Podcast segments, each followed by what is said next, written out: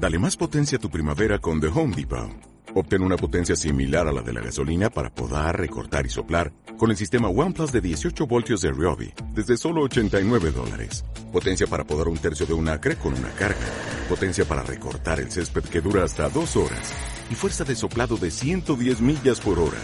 Todo con una batería intercambiable. Llévate el sistema inalámbrico OnePlus de 18 voltios de Ryobi. Solo en The Home Depot. Haces más. Logras más.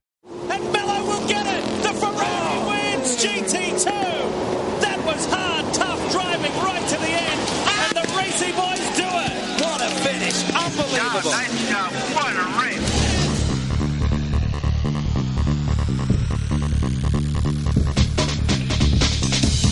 Bienvenido a simracingcoach.com. El podcast por excelencia del sim racing, donde estarás informado sobre todo lo relacionado con la simulación de conducción.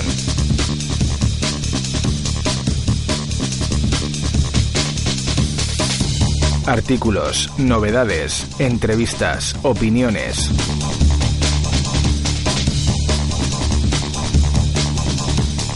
Presentado por Carlos Casas.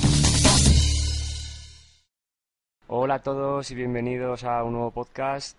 Eh, y bueno, en el día de hoy tengo a un invitado muy especial. Se trata de Álvaro Fontés, grandísimo piloto y mejor persona.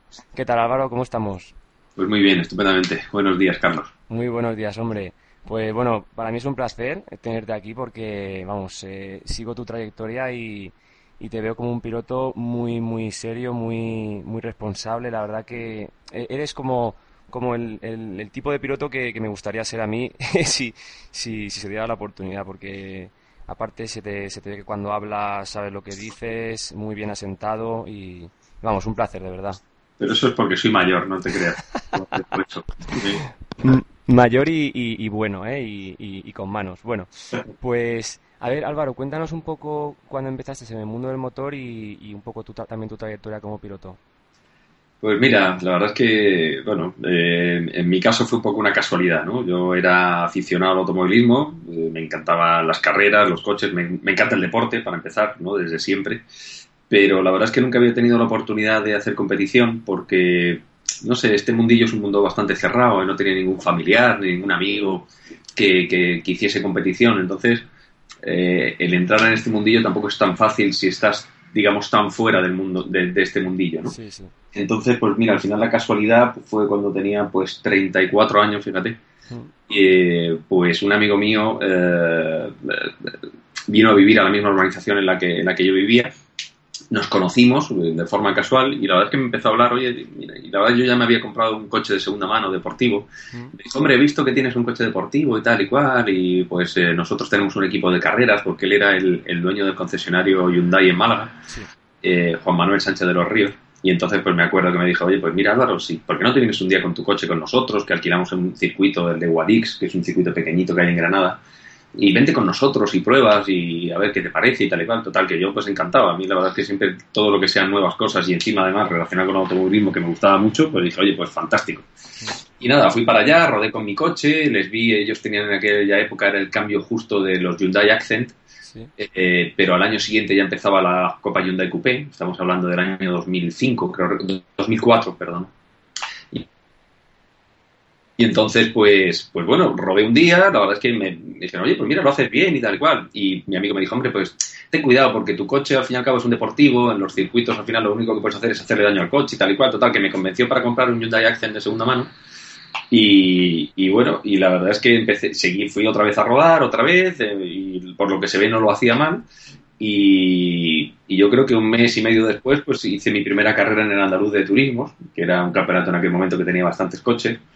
Y la verdad es que, bueno, debuté y a la segunda tercera carrera que hice del andaluz, pues se quedó un hueco en la Copa Hyundai Nacional, en el equipo. Sí. y di el salto y me, y me vi en Valencia, me acuerdo, en, en- sería 2004, a mitad de campeonato, y, y entré en Valencia a la primera carrera de la, de, vamos, de la, de la Copa Hyundai Coupé y, y bueno, pues me lo pasé fenomenal, no sé si hice el 14 o el 15 en entrenos, que la verdad que para mí era una maravilla, porque eran 35 o 36 pilotos y yo era súper novato, estaba siempre asustado por todo, pero en fin, la verdad que empecé a pasármelo muy bien, a divertirme mucho y la verdad es que la Copa Hyundai Coupé encima pues era una copa muy buena para, para empezar, ¿no? Porque te, te da mucha experiencia, aprendes a pelear, a combatir con gente alrededor y fui mejorando mi técnica de conducción. Y yo creo que en, primer año, en un año, año y medio hice mi primer podium. O sea que pff, fue una carrera un poco, empecé a, de- a- a evolucionar rápido. Y bueno, y desde entonces la verdad es que no he dejado de correr. Es decir, todos los años he corrido, he hecho más de 200 carreras ya. Y, y la verdad es que estoy súper contento porque es una especie de regalo un poco que me ha dado la vida y Sí. lo que intento es aprovecharlo al máximo posible, disfrutar, compartirlo con mis amigos y con la gente a la que le gusta el automovilismo y, bueno, y pasarlo bien en todo, la- en todo momento. ¿no? Muy bien. La, la verdad que lo que comentas es curioso que tu forma de empezar en el mundo del motor ha sido bastante atípica y porque claro, todos sabemos de, pilotos que empiezan con el karting desde muy pequeñitos, pues a raíz de padres o familiares. Y bueno, la verdad que también es una esperanza el saber que tú a los 34 años empezaste en el mundo del motor, por lo menos para gente que, que a lo mejor ahora mismo es, es joven y no tiene esa oportunidad, pues oye, por lo menos a partir de los 30 también hay, también hay opciones. Totalmente, totalmente. Es decir, para mí eso quizá es lo bonito, ¿no? Y la conclusión que se puede sacar es esa misma que tú estás diciendo, ¿no? Que nunca es tarde para empezar algo. Si tienes habilidad, tienes interés y te gusta y tienes la suerte de poder hacerlo, pues desde luego no hay que, no hay que dejar de dar ese paso por decir, oye, yo no soy, yo no he empezado como todos los demás, yo no vengo del mundo del karting cuando tenía 6, 7 añitos y, y he hecho, digamos, todos los fases y, y pasos que hay que hacer para, para ser un piloto de carreras. Puedes llegar de, otro, de otros sitios, de otros deportes, pero si tienes esa oportunidad yo creo que hay que intentar aprovecharla y después, oye, pues ver qué pasa. Después es verdad que cada uno tenemos nuestras habilidades, las puedes desarrollar y fíjate, y al final, pues mira, este año he competido ya en campeonatos europeos, soy campeón de España en 2012, eh, he ganado un montón de carreras, he hecho un montón de podiums eh, y, y- y, oye, y la verdad es que miro atrás y todavía me sorprendo, ¿no? Pero, Mm. pero la verdad es que, oye, eh, lo que hay que hacer es disfrutarlo, aprovecharlo y, y seguir mirando hacia adelante. Muy bien, hombre, genial. Pues, y actualmente, eh, ¿en qué equipo y, y en qué series estás eh, ahora mismo involucrado? Pues mira, este año la verdad es que eh, tengo un compañero nuevo que es un, un chico holandés que, que la verdad es que era novato en la competición también. Él es socio de Ascari, allí lo conocí porque yo colaboro mucho con el circuito de Ascari Sí. en Ronda. Hago eventos allí, cursos de conducción, pero un poco más para la gente que quiere hacer competición, más que montarse en un coche como, digamos, como un día de, de- de experiencia, ¿no? Sí. Más enfoco el tema de la competición. Y bueno, y empezamos a correr juntos como preparatorio para, para correr eh, el campeonato que corre el año que viene, que ahora te explico, pues estamos haciendo este año el CER, que es el Campeonato de España de Resistencia, en un Seat León en un Cup Racer. ¿Mm? Sí. Estamos segundos del campeonato a, a tres o cuatro puntos del, del primero, con lo cual estamos en una muy buena posición. ¿Y cuántas carreras faltan? Faltan otras tres, Vale. estamos a mitad de campeonato. Eh, he hecho dos poles, creo que estoy conduciendo bastante rápido y ayudando a mi compañero que lo que le falta es coger experiencia, porque juntos vamos a correr el año que viene, eh, seguramente en Le Mans Series, que es un campeonato internacional, eh, pues el campeonato europeo de mayor nivel. Mm. Eh, tenemos un contrato firmado con Ligier, que es un constructor francés, para, para, para correr en un Ligier, en un LMP3, que es un prototipo de Le Mans, la tercera categoría Sí. y es un coche increíble porque es un monocasco de carbono con V8, 500 caballos. Es un, digamos, un prototipo, pero ya de, de- de los mejores fabricantes europeos y, y de una calidad y un nivel fantástico. Entonces, bueno, la idea es hacer Le Mans Series el año que viene con otro compañero más, con Jesús Fuster.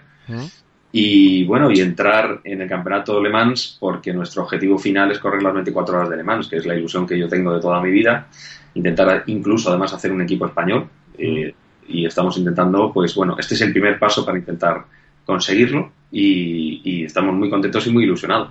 Menuda pasada en Le Mans. Carrera, bueno, campeonato mítico, histórico. La verdad que eso de- debes de estar ahora mismo que, que no puedes ni dormir, ¿no? Imagino, pensando en eso. Sí, además tú fíjate, la, la suerte es que por correr en, tú sabes que, vamos a ver, eh, las 24 horas de Le Mans, los coches que, que- que participan en, en- en ese- en esa carrera tan mítica y tan importante, se nutren del WEC y de Le Mans Series. Es decir, todos los coches que corren Le Mans vienen de esos dos campeonatos. Nosotros estamos en Le Mans Series. Entonces ya, digamos, tenemos, digamos, como el ticket para tener la posibilidad de correr las 24 horas de Le Mans.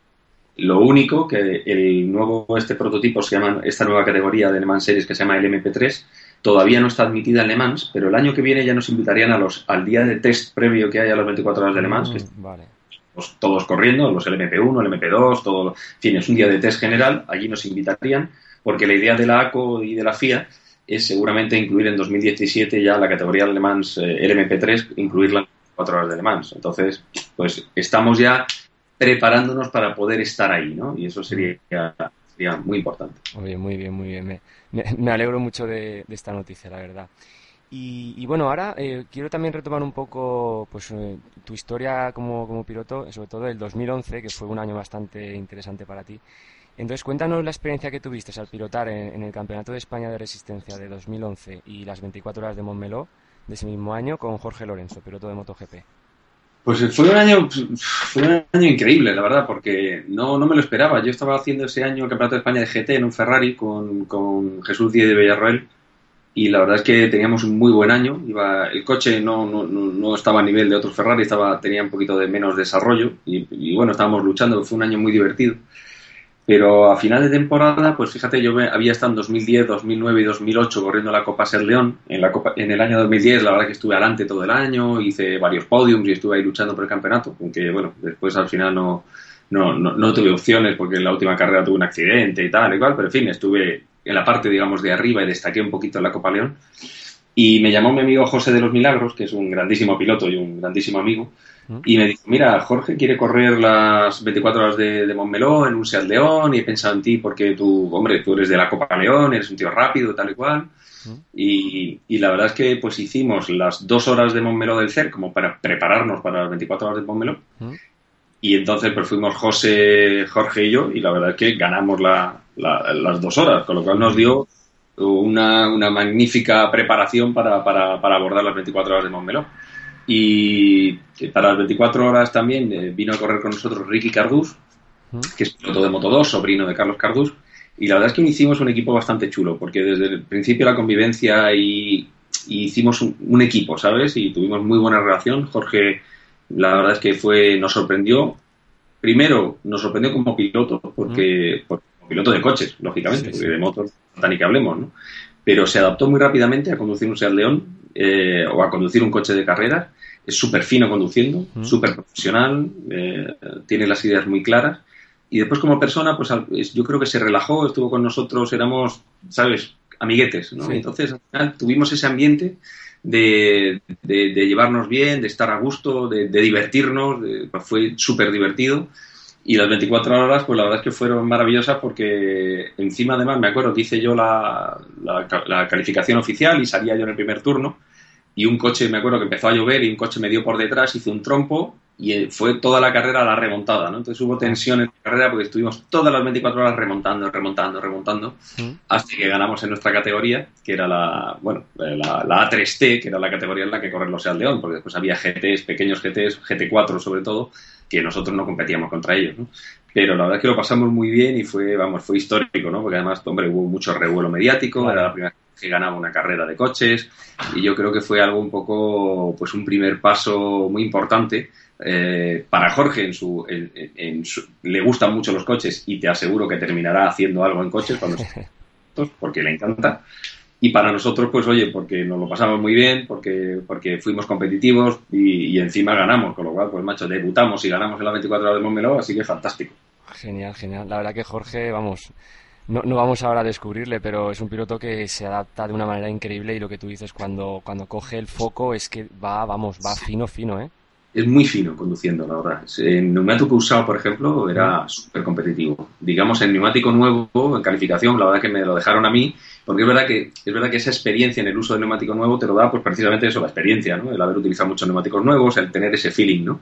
Pero en neumático usado, porque además en motos tú sabes que los pilotos de moto, eh, la diferencia básica entre una moto y un coche de carreras es que el paso por curva del coche es mejor que la de la moto, ¿no? Entonces, sí. la tendencia que tiene un piloto de motos es a frenar tarde y profundo, a girar, digamos, con, con, poca velocidad y volver a dar gas, ¿no? Entonces, para el neumático usado eso es fantástico, porque realmente lo que no puede hacer el neumático usado es el paso por curva, darle mucha velocidad al paso por curva, ¿no? Pero, pero, pero la verdad es que lo hizo fenomenal. ¿eh? Fue, bueno, y Ricky también, ¿eh? Ricky también lo hizo fenomenal. Así que, bueno, fue maravilloso. Muy bien, muy bien. Y, y, bueno, ahora te quería hacer una pregunta acerca de, de los coches y prototipos que has pilotado. Cuéntame un poco eh, experiencias de, de los, los, más brutales que has llevado, vamos, lo, sensaciones eh, al volante.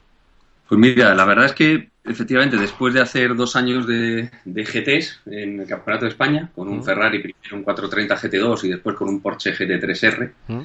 eh, pues bueno, el- las sensaciones son brutales, porque son, pues oye, los turismos más importantes y mejores que he conducido, los más rápidos. Pero al fin y al cabo la diferencia con los prototipos, que después también, paralelamente en Ascari, pues los coches de escuela son los Radical SR3, Sí. el motor de la Hayabusa.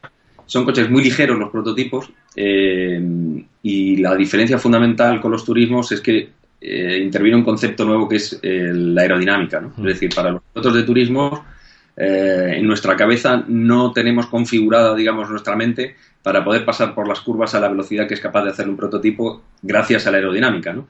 Entonces, bueno, yo ese concepto lo tenía un poquito más aprendido por el tema de los Radical de Ascari, pero la verdad es que competimos en el 2013, competimos en un Radical SR8 en el Campeonato de Europa, en la Radical European Masters, y la verdad es que el SR8 creo que es el coche más brutal que, que- que he conducido. De hecho, ahora te comentaré que el coche, no es que lo hayan prohibido, pero lo han descafeinado un poco porque era tan brutal, realmente llegaba a ser peligroso, ¿no? Porque era un chasis tubular, no es fibra de carbono, no es monocasco de carbono, es un chasis tubular al que le han puesto dos motores de la Suzuki Hayabusa, que rinde 465 caballos V8 para 670 kilos de peso. Madre mía. Entonces, es como 4 o 5 segundos más rápido que los GTs y sobre todo el paso por curva es brutal. ¿no? Empuja, corre, frena bien porque, porque es ligero.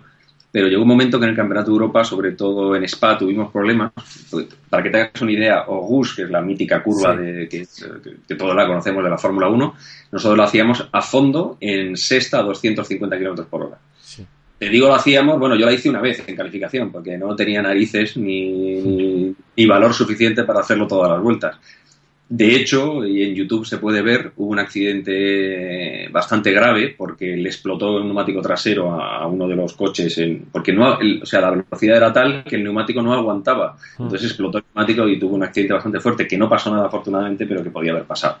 A raíz de aquello, ya en el 2014, eh, eh, pues hombre, ya eh, la FIA yo creo que ha empezado a intervenir y para este año 2015 la Radical han sacado un nuevo prototipo, eh, un nuevo SR8, que mm, es más pesado, tiene un pelín menos de potencia y es un poquito más seguro en ese sentido, ¿no? Pero ¿qué ocurre? Que los pilotos, como somos pilotos, pues lo que nos gusta al final es correr con la máquina más radical que está en nuestras manos, ¿no? Entonces el campeonato ha perdido mucho porque ahora hay coches antiguos, coches nuevos, los coches nuevos son más lentos que los antiguos, y entonces el campeonato está un poquito raro porque la gente todavía no se ha adaptado mucho a, a la nueva configuración del coche. Pero el coche en sí, la verdad es que es brutal. Yo tengo algún vídeo en YouTube, eh, creo que de calificación en Portimao, y en el vídeo se ve, digamos, la telemetría, se ve a la velocidad que vas en cada curva, tal y cual, y si te fijas, la verdad es que hay muchas zonas de curvas donde vas 190, 200, 210, y, y la verdad es que, uf, eh, te digo que ahí se pasa miedo, ¿eh? se pasa miedo, te diviertes un montón, pero es verdad que ahí se va muy, muy rápido, muy rápido. Madre mía, el Radical, el, el, el coche de mis sueños. Sí, sí, sí, es increíble. El total. SR8, increíble. No, la, la verdad, pues eso, eh, lo, lo que me estás comentando, la Urus, vamos, yo me acuerdo que te mandé hace tiempo por, por Facebook un- unos vídeos que, bueno, ya sabes, ahora hablaremos un poco de simulación, de, pues eso, hay, hay Racing, un simulador de coches, y también tiene el Radical SR8, y claro, ahí pues todo el mundo en la Urus lo hace a tope, pero claro, es que ahí está la diferencia entre, entre un simulador y, y uno de verdad. Efectivamente, efectivamente. El simulador, si te sales, no pasa nada, pero y le das otra vez al botón y para adelante. Pero en la realidad, ah, en la realidad, la verdad es que al final eh, es bonito, ¿no? Porque al final es una lucha constante eh, contra tu mente que te dice que levantes y Mm. tu- tus ganas de ir lo más rápido posible, ¿no? Y, y la verdad es que, bueno, al final te digo, yo lo hice una vez a fondo, ¿eh? O sea, y, y me, y me quedé satisfecho. Y después incluso la, la otra gran curva, que es antes de, la- de lo que le llamaba la parada de autobús, ¿Mm? la izquierda, que no, no sé ahora mismo el nombre, no me acuerdo cómo se llamaba. La, la 130R puede ser, no. no es- una de izquierdas muy rápida, que antes de lo que era la parada de autobús. Sí, pero- sí, sí, ya, que, que, que se hace a tope, sí. Pues a mí se hace a tope fácil en simulador, pero te aseguro que la realidad no es tan fácil hacerla a fondo. ¿eh? Es como mía. a fondo, digamos, pero también si pasa, ahí estábamos, pasamos a 260, era, uf, ahí era, era, era también bastante, bastante, una, cu- una curva que también te daba bastante impresión. Mm. La verdad es que Spa en general da, da mucha impresión porque es como la catedral del automovilismo y la verdad que es un circuito que, bueno, que cuando vas allí a correr, Fíjate, eso también te quería comentar. Sí. La gran diferencia también es que correr en Europa, llevo dos años corriendo en Europa, ¿Mm? te das cuenta de que en Europa hay otra tradición de automovilismo, ¿no? En España quizá tenemos, hemos sido más, ha sido más un tema de moda, de, de, capacidades económicas de la buena época. Mm. Sin embargo, en Europa hay una tradición automovilística y, bueno, correr en Spa, correr en Monza, correr en Silverstone, en Brands Hatch, en Húngaro Ring, eh, es, es, increíble, ¿no? O sea, son unos circuitos míticos, con se respira automovilismo y, y, la verdad es que es maravilloso, ¿eh? es fantástico. Genial. simracingcoach.com Ponte en contacto conmigo a través de la página web y podré asesorarte en todo lo que necesites. Además, podrás consultar artículos, novedades, cientos de guías y videotutoriales realizados por mí y por otros sin racers. Y recuerda que tienes a tu disposición cursos de telemetría Motec y setups de la mano del ingeniero Oriol Domingo. Pues bueno, yo pondré los links de, de alguno de tus vídeos on board de, YouTube aquí en las notas del podcast para que la gente que no, que no te conoce mucho y, no te ha visto pilotar el, radical que, disfrute. Fantástico. Genial. Y, bueno, ahora también me gustaría preguntarte un poco curiosidades a, la hora de, pilotar, pues eh, ya sea pues con un Ferrari, con un GT3, con un Radical. Em, lo que siente un piloto dentro, porque es verdad que nosotros los sim racers, ¿no? que nos llamamos los que le damos a, los simuladores de conducción, mm, tenemos muchas carencias en ese sentido. No sabemos lo que se siente en un coche de competición real, que no tiene nada que ver con un coche de calle. Eh, entonces, eh, tengo aquí varios aspectos apuntados, por ejemplo, las, vibraciones que tú sientes en el baquet, eh, etcétera. Cuéntanos un poco. Hombre, yo creo que además eh, las sensaciones, evidentemente, y porque yo hago también simuladores y ahora hablaremos de eh, lógicamente no es la realidad. cada día se parece más. Digamos, yo creo que el aspecto, hay varios aspectos que todavía le falta a los simuladores, a mi gusto.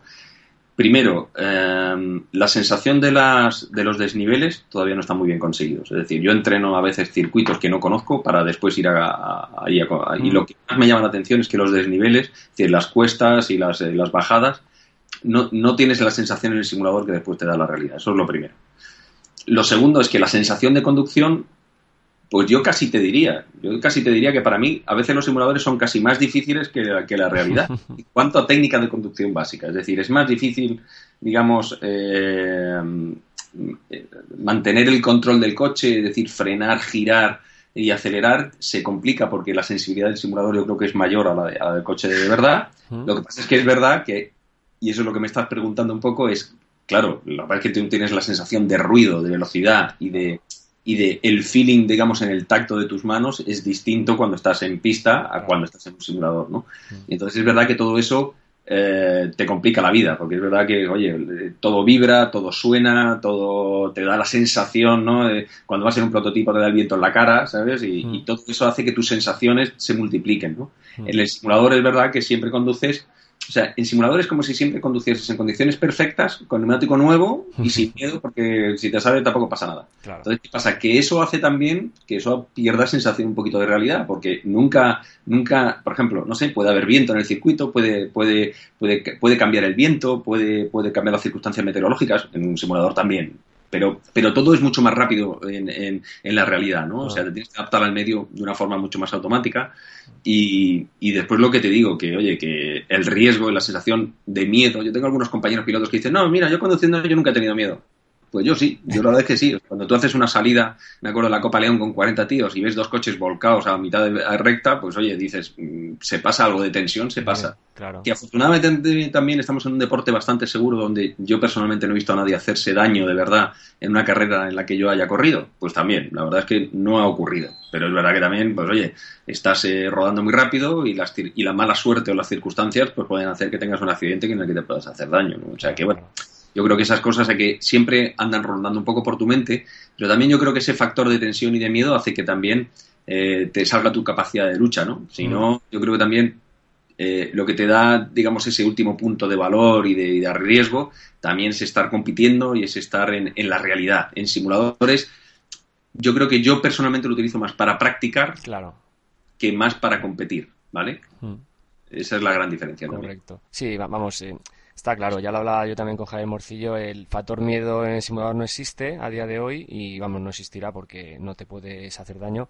Y luego, por supuesto, lo principal, las inercias, las fuerzas G, que tú en un, en un coche de competición real tu cuerpo lo percibe, el sentido del equilibrio, sabes cuando te vas más en una curva, cuando menos, percibes más el, el feeling del neumático, cuando entonces ese tipo de cosas aquí en un simulador las tenemos a veces que, que intuir y entonces hay que cambiar mucho el chip. Y después, sobre todo, por ejemplo, otra cosa también importante es el calor que se pasa en un coche, de verdad. También, también. Claro, porque eso al final te afecta a tu rendimiento físico y Mm. cuando se can- te cansas físicamente empiezas a cometer errores mentales, ¿no? Claro. Ah, Entonces, también en eso, pues esa es otra de las diferencias, ¿no? Que en, en el concepto del físico, pues no influye tanto en un simulador. Claro. Pero también te puedo decir que, que yo entrenaba en, en simuladores en Inglaterra, la verdad es que durante el 2013 y 2014 ¿Mm? íbamos a, a Silverstone, en los alrededores de Silverstone, tú sabes que aparte de estar todos los pilotos de todos los equipos de Fórmula 1, pues también hay, hay varias eh, eh, empresas de simuladores. Sí, Nos pusimos a Ison, que es un sitio fantástico, con- que es una escuela de Andy Priolks, y hay unos, unos eh, monitores allí fantásticos, una gente súper profesional. Y la verdad es que lo curioso del simulador ahí, si te digo la verdad, fue que nos cambiaron un poco el concepto de cómo entrenar en un simulador. Había un concepto nuevo que nos encantó, que lo habían hecho con Vettel y con Magnussen, ¿Sí? ¿de acuerdo? Nos explicaban, que es intentar, los, ellos te explicaban un concepto nuevo, te decían, mira, eh, tu mente hace mejor las cosas aprendidas que las que tú tienes que hacer sobre la marcha. Es decir, todo lo que tú ya tienes aprendido y tú tienes ya ensayado y entrenado, tu mente no lo tiene que pensar, sino que te sale de forma automática. ¿no? Entonces, ¿sabes lo que nos hacían? Nos ponían una especie de, de gafas para conducir en el simulador y con un puntero láser, el monitor, mientras tú ibas conduciendo, te obligaba a fijar la mirada en el puntero láser. De tal Ah. forma que lo que hacías, cuando llegabas a una curva en la frenada, el tío con el puntero láser lo que te hacía era te dirigía la mirada hacia el vértice de la curva. Correcto. Y cuando estabas en el vértice de la curva, el puntero láser te lo hacía en la salida de la curva. Vale. De tal forma que lo que el tío pretendía era que tú, digamos, frenases porque ya lo tienes aprendido, porque sabes dónde hay que frenar, cuál es el punto de frenada y cómo quieres que frene el coche. Eso quiere que tú ya no lo pienses porque ya lo estás haciendo. Él quiere que pienses en el siguiente paso, que tu mente y, tu vista se dirija a, la- a lo que va a venir, no a lo que estás haciendo. Entonces, era la verdad es que las primeras vueltas te, te resulta un poco raro, pero después la verdad es que se practica bastante porque es lo que te digo, es verdad que lo que está aprendido, la mente ya lo hace un poco de memoria y lo hace un poco automáticamente y tú te vas fijando siempre en lo siguiente que va a venir, ¿no? Miras lo más lejos posible, digamos. Eso siempre se ha dicho, ¿no? Cuando tú conduces incluso en carretera. Tú siempre miras muy adelante. ¿Por qué? Porque, entre otras cosas, lo que tienes debajo de las ruedas ya no tiene remedio claro. tú ya no puedes hacer nada para modificarlo, ¿no? Entonces, más vale que mires lo que hay por ahí delante, que porque eso sí puedes actuar tú con tus manos y con tu, con tu vista para, para modificar y para hacerlo lo mejor posible. ¿no? Y la verdad es que era un concepto muy chulo y estuvimos trabajando en ello. Y, y bueno, pues esas cosas la verdad es que son ayudan, ¿no? Lo que pasa es que después, pues la verdad es que había que desplazarse a Inglaterra, Claro. económicamente pues tenía sus costes y tuve la gran suerte de que un amigo mío que vive cerca de mi casa, pues se trajo, digamos, el simulador se lo trajo a su casa, con lo cual ahora practicamos en su casa que es mucho mejor porque encima hasta me dan de cenar y, y no tengo que hacer mucho gasto, así que es fantástico y practicamos en sobre todo los circuitos que no conocemos o los que vamos a ir a correr, pues practicamos allí juntos. Genial, genial. Sí, es justo lo que dices, que el simulador es básicamente para entrenar y poder automatizar los procesos necesarios a la hora de, de pilotar. O sea, con, con eso la verdad que luego te vas al coche y por lo menos ya tu, tu mente no tiene que reaprender, sino que lo tienes ahí metido. Sí, y además, sobre todo, que hay una cosa muy importante, ¿eh? que sí, a mí me parece una gran ventaja del simulador. El simulador será, no será el 100% de la realidad, ¿de acuerdo? Perfecto, no pasa nada.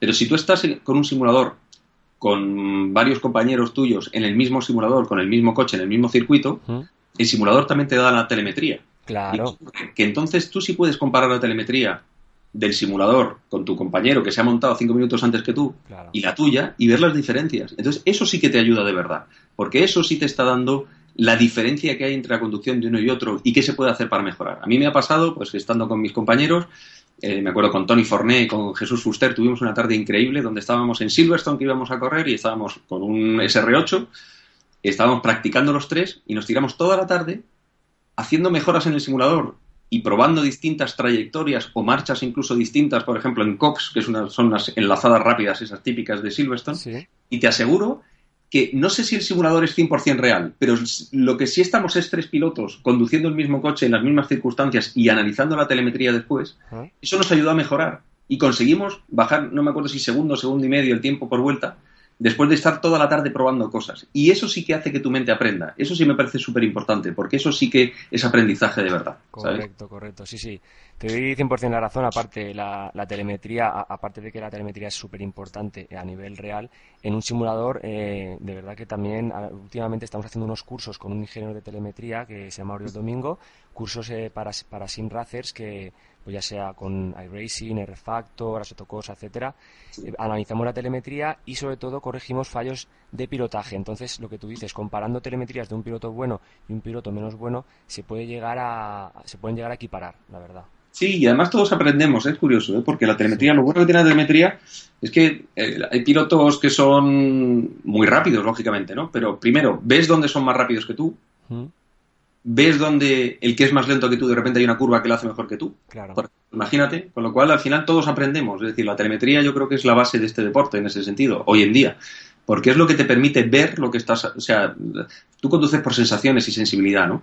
Pero es verdad que ahí lo ves reflejado, lo ves en un papel, ¿no? lo ves en una pantalla. Y ahí es donde puedes intentar mejorar porque ahí es donde te das cuenta tus carencias, tus virtudes, qué es lo que haces mejor, dónde puedes seguir mejorando y, eso es una herramienta súper útil hoy en día. ¿no? Correcto. aparte también lo hablaba con Oriol Domingo, eh, mi ingeniero de telemetría, que es que incluso te muestra cosas que tú ni eres consciente de que estás haciendo mal, porque muchas veces estamos viciados eh, en un circuito y dando vueltas, no bajamos décimas, no bajamos décimas y pensamos que es el setup, pensamos que es eh, la trazada y luego, ¿qué pasa? Que te metes en la telemetría y dices, che, pero si estoy acelerando y frenando al mismo tiempo, estoy frenando más tarde, más lento. Mira, el cruzar, por ejemplo, el acelerador de freno es un nuevo común, ¿no? Por ejemplo, que llega un momento que estás frenando tan rápido que no has levantado el pie del todo del acelerador. Entonces dices, bueno, ahí los pesos del coche no los estás manejando bien y estás haciendo que el coche no dé el 100% de frenada que puede dar porque le estás metiendo un poquito de gas en la frenada. ¿no? Correcto. Entonces, eh, esas son cosas muy, muy importantes que, efectivamente un simulador te puede ayudar muchísimo. Sí, sí, sí, cierto, cierto. Pues también te quería, vale, volviendo un poco a sensaciones dentro de un coche de competición real. Las frenadas, me imagino que estarás conmigo la, que las frenadas es de lo más importante en un coche de competición, ¿no? Sí, eh, la verdad es que bueno, es súper importante. Yo de hecho me acuerdo, me, me río mucho porque eh, me acuerdo que mi amigo Nacho Gavari ¿Mm? le pregunta, dice, ¿y tú cuándo frenas? Dice, yo cuando, cuando veo a Dios. A mí se me quedó aquella frase y me, hace mucha gracia, porque es verdad. Es decir, el momento de la frenada es el, digamos, eh, yo tuve fama, no sé por qué, pero en la Copa Hyundai tenía fama de ser un frenador de estos de los de última hora y que frenaba muy tarde y, duro, ¿no? Para empezar, lo importante es que tienes que meterle más de 100 kilos de peso al, freno, ¿no? Mm. Y después hacer, lógicamente, una frenada regresiva, porque la gente, digamos, que está acostumbrada a estar en la calle, pues eh, hace una, la frenada de calle es totalmente distinta a la de carreras y tú evidentemente lo sabes pero quizás nuestros oyentes no pero o no todos. Y entonces nosotros frenamos, digamos, el primer impacto de freno es el más, es el más importante y el, el, que metes más presión al freno, porque después, en el momento de frenar, el coche, digamos, todo el peso del coche se traslada a la parte delantera del coche mm. y si no le quitas, si no alivias presión al freno, lleva tanto peso neumático que bloquearía, ¿no? Entonces nosotros lo que hacemos es frenar un primer impacto muy gordo y después ir relajando la presión sobre el freno para entrar en la curva lo más rápido posible con la velocidad adecuada.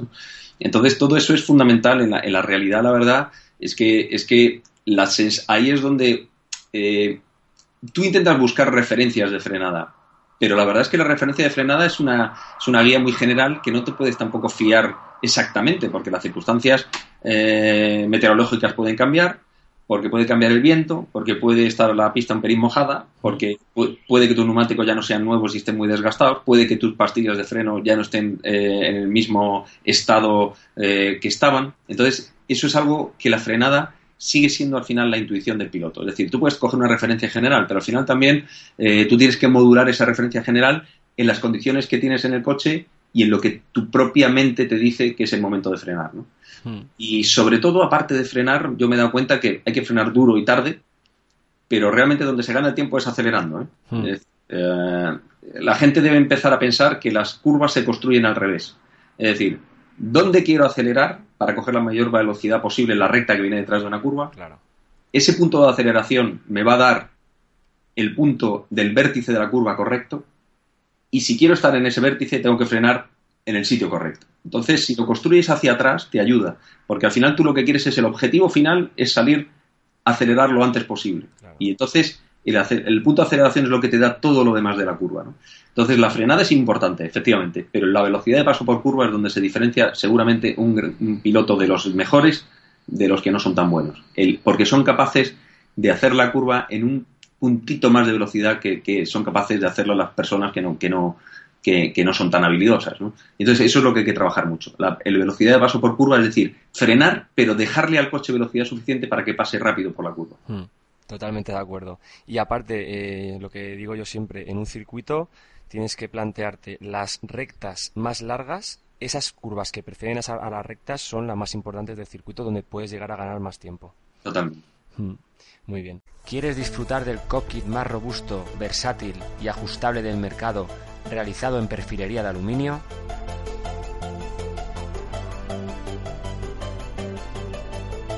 ¿O sentir como nunca las frenadas gracias a nuestro modo hidráulico para Logitech G25 y G27 y nuestra próxima pedalera Pro? TotalSpanishSimulator.com Accesorios de calidad para la simulación.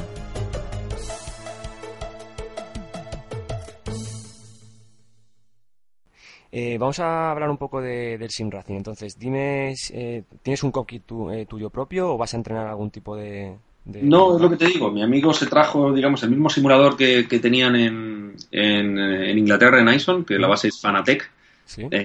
con todos los componentes de última generación. Mm. Utilizamos de base Refactor. ¿Mm? Lo que pasa es que están calibrados esos simuladores por ingenieros de verdad. Es decir, para mí es, más, es casi tan importante como el simulador el que esté bien calibrado. Es decir, para que el coche te dé la sensación real de cómo se comporta ese coche, el coche tiene que estar calibrado por un especialista o por alguien que sepa mucho o por alguien que incluso conozca bien el coche, porque esa es la gran diferencia. Es decir, yo he cogido coches básicos que están sin configurar y el coche no se comporta como se comporta en la realidad. Cuanto más afinado está el coche, más se parece a la realidad. Y eso entonces es una labor muy importante. Es decir, esto no es un videojuego, esto es un simulador de carreras. Entonces, eh, el coche se debe comportar como se comporta en la realidad, porque si no, mm, hay que intentar buscar ese máximo parecido, porque si no, no, no te sirven. Correcto. En ese aspecto, eh, hablando de Refactor, también me lo comentó Javier Morcillo, que es posiblemente el, el simulador número uno así a, a nivel de equipos y de, y de pilotos porque te permite modificar las físicas. Claro, claro, es lo que te digo. Eso es lo que te debe configurar un especialista, un ingeniero, alguien que sepa mucho de manejo, porque eso es realmente lo que va a hacer, lo que va a hacer que el coche, digamos, que estás viendo en la pantalla se parezca al coche real, ¿no? Mm, Correcto. Luego también eh, te he visto en algún vídeo, eh, pues pilotando en algún simulador estático y luego Sí. eh, otro con movimiento. Entonces, dime un poco qué diferencias ves, ¿te gusta el de movimiento, no te gusta? Pues mira, el de movimiento lo hizo un amigo mío en Ascari, y además era el circuito de Ascari, lo, lo montó en Ascari. Y el problema que tiene el movimiento es que yo creo que hoy por hoy todavía no me da la sensación de que estés muy conseguido. Es decir, marea más que te- tener la sensación real del movimiento de un coche, ¿sabes? Eh. Es difícil que, que- es difícil que, que- que- transmitir la realidad del movimiento de un coche de carreras a, a un simulador. Yo la verdad es que estoy practicando últimamente los mejores simuladores que, que he practicado no tienen movimiento y la verdad es que no lo he hecho en falta. Porque los que tienen movimiento, es lo que te digo, no es un movimiento que me parezca muy, muy realístico. Entonces, casi al final eso lo que produce es más mareo. Hombre, bueno, al final es divertido. A todo- yo conduzco lo que me pongan. Si me ponen una furgoneta también la conduzco. Ya, yo, eh, a mí me gusta conducir, con lo cual no me importa.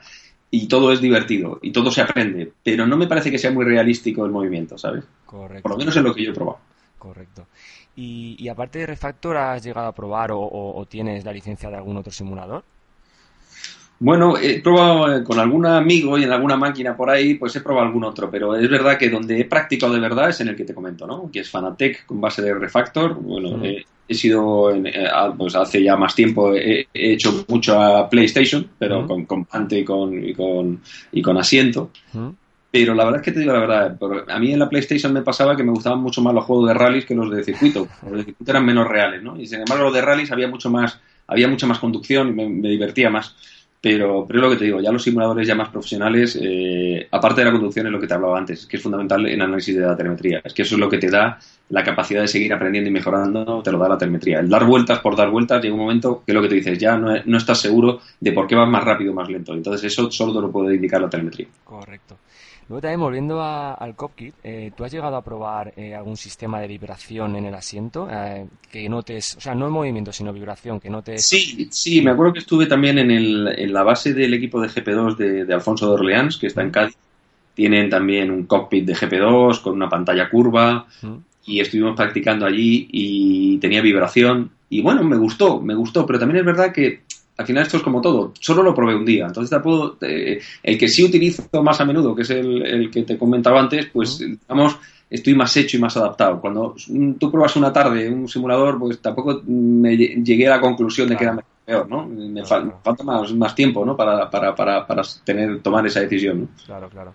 Yo, yo en mi caso, bueno, comentar que he, ideado un sistema de, en, el baquet de del cockpit coloco una especie de body shakers que son como altavoces que vibran, dos en el respaldo y dos debajo. Entonces, ¿qué pasa? Que mediante un software de, de telemetría que lee el simulador, ya sea Refactor, ya sea iRacing, el que sea, eh, coge pues las fuerzas G, los baches, las revoluciones del motor, las marchas y te las, te las manda al amplificador y el amplificador a, los body con lo cual tú notas en cada momento, por ejemplo, cuando aceleras en, en, parado, notas esa vibración eh, variable, como sí, o, es un piano, eso sí. Es, eso es. Ese es el último, digamos, gadget que ha instalado mi amigo en su, en su simulador, pero todavía no lo he probado. Pero es verdad que lo, está instalando, que son los altavoces traseros detrás del, del, asiento, te transmite las vibraciones del piano, las vibraciones y tal y cual. Y la verdad es que eso no, no te puedo decir, porque, pero si está instalado ya, la próxima vez que vaya ya te comentaré. Vale, vale, pues yo te recomiendo que lo pruebes y ya sabes que si vienes a Valencia estás invitado a probar el mío porque eh, de, toda la gente que ha probado, incluso algún piloto real,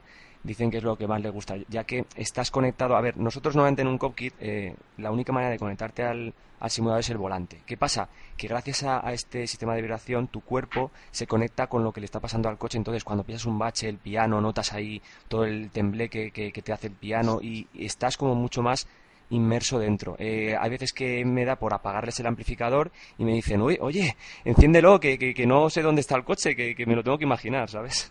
Sí, vamos, eh, coincido totalmente contigo. El futuro del automovilismo está en los simuladores, también te lo digo. Es decir, mm. es eh, materialmente imposible entrenar debido a los costes, los, los, las horas de motor que tienen los coches, lo caro que es entrenar. Entonces, evidentemente, los simuladores es el futuro para la preparación de los pilotos, eso está claro. Y hay ejemplos magníficos, como por ejemplo mi amigo Michelit, Michelit que ahora corría, corre en el Mundial de Turismo, eh, compitió conmigo en el 2009 y 2010 en la Copa Seat León, y él venía de ganar el campeonato húngaro de, PlayStation. O sea, eh, hay pilotos que han venido directamente, bueno, o el caso de Lucas Ordóñez, que es también un piloto y un profesional como la Copa Un Pino, que ha salido de los simuladores. Entonces, los simuladores hoy en día es el futuro del automovilismo debido a los costes y debido a que te permite practicar muchas más horas. Entonces, eh, lo que está claro es que los pilotos buenos practican el simulador. Y mm. nosotros que no somos tan buenos, pues si queremos estar a su altura o intentar acercarnos a su nivel, pues tenemos que practicar como ellos. Eso, eso es evidente. Correcto.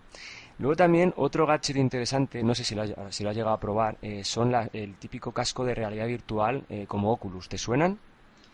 Lo he, oído, pero todavía no lo he probado. Todavía no, no, lo he probado, pero he oído ya de, este tipo de gadgets y la verdad es que tengo ganas de probarlo porque debe ser súper interesante. ¿no? Eh, la tecnología, la verdad es que nos está permitiendo hacer unas cosas hoy en día que eran inimaginables. ¿no? Por ejemplo, cuando yo empecé a conducir, yo no llevaba cámara on board. Y ahora no hay carrera que yo corra que no sea importante grabar todo. Hmm. ¿Por qué? Porque después aprendes sobre lo que grabas, aprendes de lo que ha pasado en la carrera, eh, aparte de tenerlo como recuerdo o no, es que se aprende. ¿no? Entonces, fíjate, yo tengo un amigo que hace vídeo 360 hmm. y está también loco por montarme un aparato en el coche, digamos que habría que montarlo un poco, de, sacarlo un poco, digamos, de la parte trasera del coche. Hmm.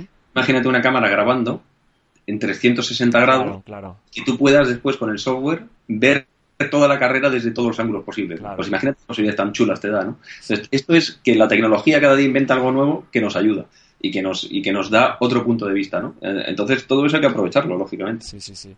Yo las Oculus ya lo he dicho muchas veces en el podcast y en foros. Eh, es el futuro, ya, ya las probarás. Tú ten en cuenta que es ponerte el casco de realidad virtual y ver la imagen de, dentro del coche, del circuito en tres dimensiones, pero es que aparte, al mover la cabeza, perfectamente puedes mirar el espejo retrovisor izquierdo o mirar atrás del coche, y encima lo ves todo lo bueno que tienes es que lo ves a escala real. Tú en un monitor o monitores, tú lo ves todo más pequeñito, pero aquí, al ponértelo, ves un coche que es grande como tiene que ser. Ves un circuito, ves spa y lo ves gigantesco como el de la realidad. Entonces, la sensación incluso a veces de vértigo, de, pasar cerca de un muro a 200 o subir la Orrus, es como que te da, te da en el estómago sensación y todo. Sí, sí, sí, sí, mm. pues debe ser increíble. Pues nada, eso en cuanto haya uno por ahí disponible, a probarlo.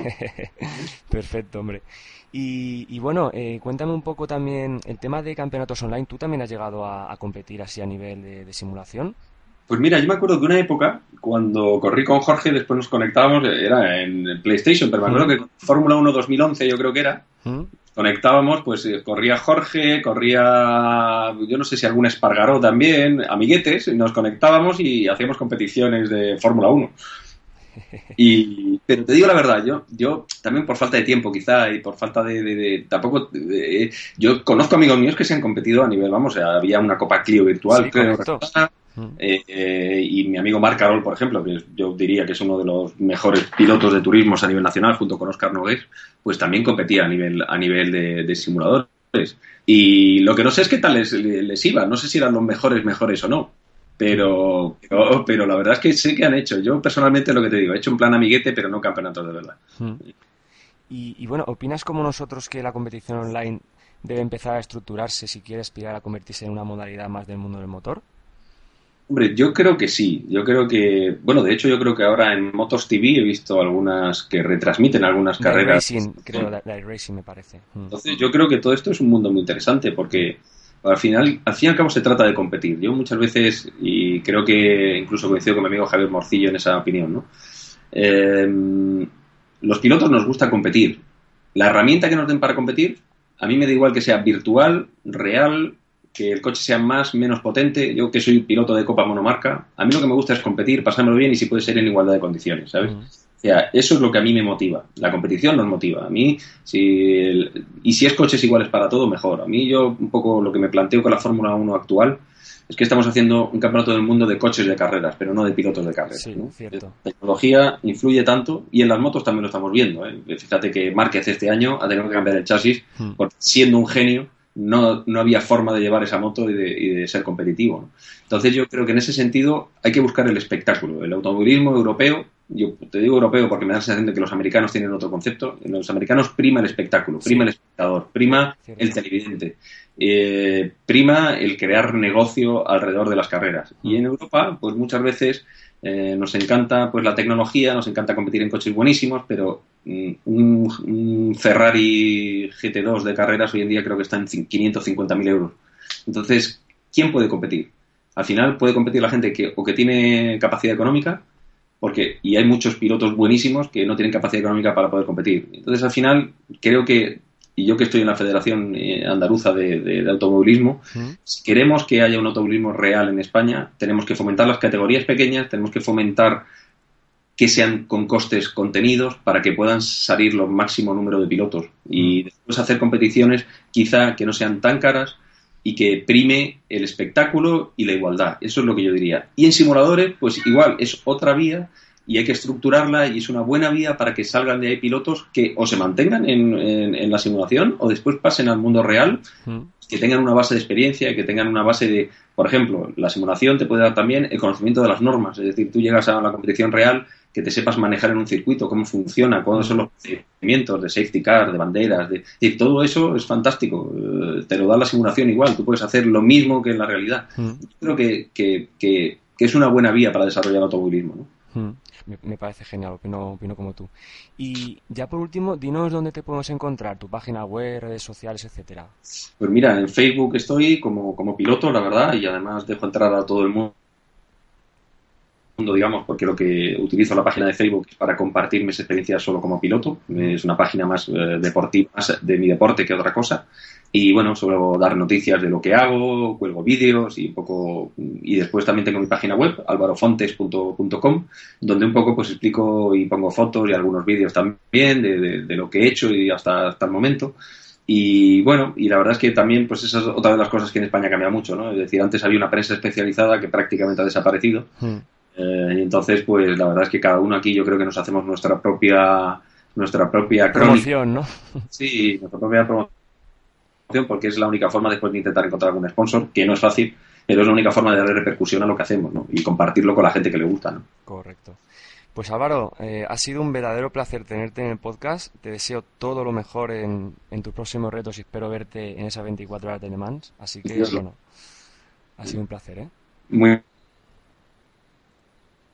bien. Igualmente, muchísimas gracias por la oportunidad y seguimos en contacto. Muy bien, Álvaro, pues cuídate y nos vemos. Un saludo. muchas gracias. Un abrazo, Carlos. Un abrazo. Nos vemos en el próximo episodio del podcast sin racingcoach.com.